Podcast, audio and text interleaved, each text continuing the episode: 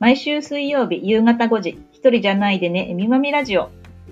島田市子育て支援ネットワーク会長、つむぎカフェオーナーの杉本まみと、NPO 法人クロスメディア島田事務局長の小玉恵美がお送りするラジオ番組です。この番組は子育て真っ只中のお母さんに向けて、一人じゃないでねを伝えるもの。終わりのない子育ては、本やネット、周りの情報に時に振り回されたり、外出もままならず、孤独を感じがち。そんな日々でも週の折り返しの夕方のこの時間が正解不正解ではなく、わかるなぁ、そんなことあったなぁと肩の力がふっと抜けるものになるよう、様々な角度から子育てあるあるや身の回りの出来事をお母さん目線で伝えていきます。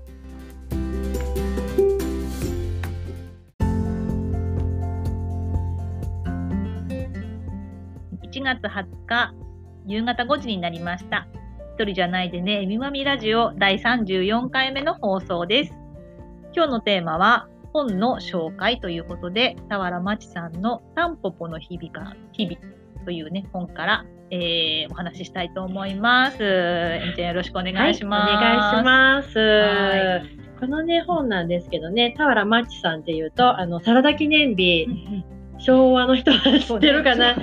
ねそうか。今のお母さんたちは知らないかもしれなねいのか。有名な一世を風靡した、うんね、歌人でもあるんですけれども、この田原マッチさんがサラダ記念日から二十数年経って、母親としていろいろなあの視点から歌を歌っている歌集になります。で、それ私たち二人でこうシェアしながら読んでいて、今日はその中の一句と田原町さんのそれにまつわる言葉をまず私の方で朗読させてもらった後に二人でそれにまつわるお話をしたいななんていうふうに思います。はい。はい。ではじゃあ私の方で読ませてもらいますね。はい。まず田原町さんの一句です。親子という言葉見るとき、子ではなく親の側なる自分に気づくという句です。で、これに添えられている文章の抜粋です。新聞やテレビのニュース、本のタイトルからコマーシャルまで世の中には親子という言葉が溢れている。いつ頃からだろう自分を親の側としてそれらの語を眺めるようになったのは子供を産んだ瞬間に生物学的には親なのだろうがごく自然に自分を親と思えるようになったのは赤ん坊との時間をある程度経てからだった。元は皆赤ちゃんというあの感覚は一時で消えたが、親の側なる自分という感覚は年々強くなっている。親子で楽しむと見出しにあれば、もちろん両親と私のセットではなく、自分と息子のセットが頭に浮かぶ。青年期を迎えた源氏物語を再読すれば、紫の上に我が子を託した明石の君の辛さが半端でなく思われる。子別れの場面では幼い姫の言動に涙を誘われるが、それはつまり母親の心の痛みの表現だったのだと気づかされる。子が親を殺すというような悲惨な事件の報道に接しても、かつては親を殺すなんてどういうことだろうと思っていたが、今は子供に殺されるとはという視点でニュースを見ていることに気づく。また、若くして亡くなった人の記事を見るときも、以前は本人の無念さばかりを思っていたが、今はその人の親御さんの気持ちに思いを馳せるときにより多くの涙が流れる。というような言葉が添えられているはい和歌になります。はーい。本当にね。和歌じゃないから。そうね。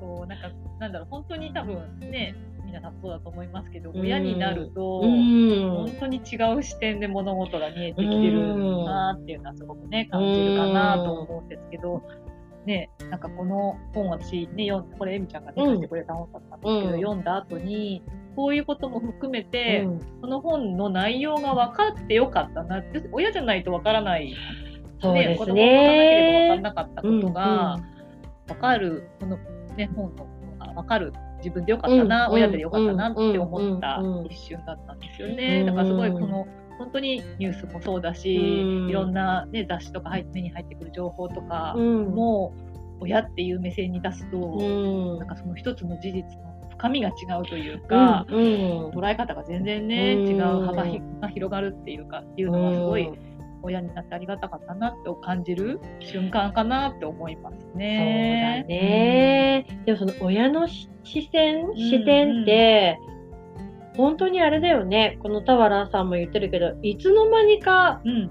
自分の中に備わって、うんうんうんそう、年々強くなるって本当になんかあるよね。うん確かに。うん自分もね、かつて子供だった時代があって、親、親子っつったらね、自分の両親と、自分とっていう風なイメージとはまた全然違う。うん。なんなんだろうね、本当に。あれあれは多分、もう生まれてからずっとそうだったから、ねそうだね。無意識に多分ね、子供の意識だったかもしれないけど、うん。親っていうところもやっぱそういう無意無意識のところから来るのかもしれないね。ねえ、そうだよね。うんちっちゃいうちはこうお世話をして育てて、ねえ、目をかけて手をかけてだんだんこうまた手を離していくっていうね、なんかその私も全然できてないんですけど、ねえ、でもそういう一連の作業の中でこう親っていう視点をね持ち続けて子供のことを見ていくっていうのは、そうだよね。子供を持っているからこそっていうのはありますよね。またその自分の子供だけじゃなくて、うんうん。子供の、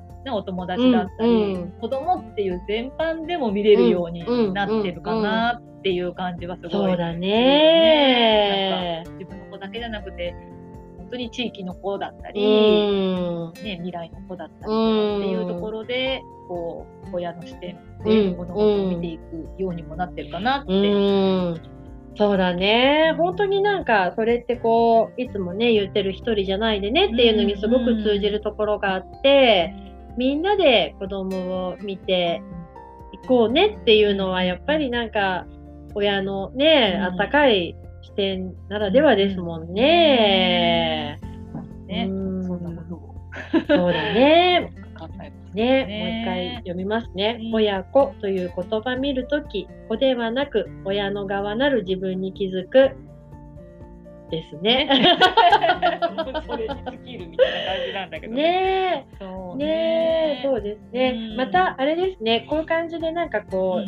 読んだ本とかね。そういうところもこう、言葉でね、シェアしていくといいよね、なんていう話をちょうどしてたんですよね。ね。。そう、なんか多分、ね、子育て本ってすごく多分世の中にいっぱいあって、うん。まあ書いてあることももちろん違うし、うん。なんか感じることも全然違うとは思うんですけどね、うん。うんなんか多分お互い読んできた本でね、面白い本があったらこんな感じで紹介できると、うん。皆さんのね、うん。読書のきっかけにもなるかな。ねそうですよね。ね。はい。あとそう、この田原まちさんの子育て歌集タンポポの日々なんですけど、これに見出しに一つ歌が書かれていて、それに私はすごく共感をしして手に取った本だったんだけど、じゃあついでにそれも紹介しちゃっていいですか、読みますね。はい。タンポポの綿毛を拭いて見せてやる。いつかお前も飛んでゆくから。っていうね、そう。そうね。ね。え、やっぱりそういうふうにこう背中を押してずっと伴走するんじゃなくって、飛び方を教えてあげていくっていうのもね、うん親の大切な多分仕事なんですよねね。本当に、うんなんかこう言葉一つ一つに田原さんのねお母さん心がねえ、入っててるし入っます共ね感。できるっていうところもね、すごい本当にこの一冊を読み終わるとジーンってくると思いますので。うんねえ、とってもね、おすすめでうそう、この方ね、シングルマザーでお子さんを育てて、うん仙台にいるのかな、いらっしゃるんですよね。そう、そういうね、なんか、葛藤だったり悩みだったりっていうのもこう時には歌に込められていたりとかして、うんそういうところもすごく素敵なので、うんね、もし興味ある方はぜひ本屋さんで見てみてください。はい、ぜひぜひ。はい。はい。じゃあ今日この辺で。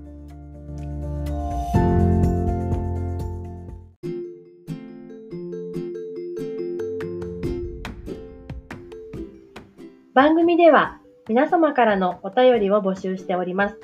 感想やご意見、ご質問など、ぜひお寄せください。メッセージの受付先は、えみまみ2813、アットマーク、gmail.com です。えーえみまみは、すべて小文字の emi, mami, 数字の2813、アットマーク、gmail.com になります。次回も水曜日の夕方5時にお会いしましょう。今から夕ご飯の支度とか、子供のお風呂など、今日もゆっくりできるのはまだ先のお母さんも多いかもしれませんが、ぼちぼち頑張りましょうね。一人じゃないでね。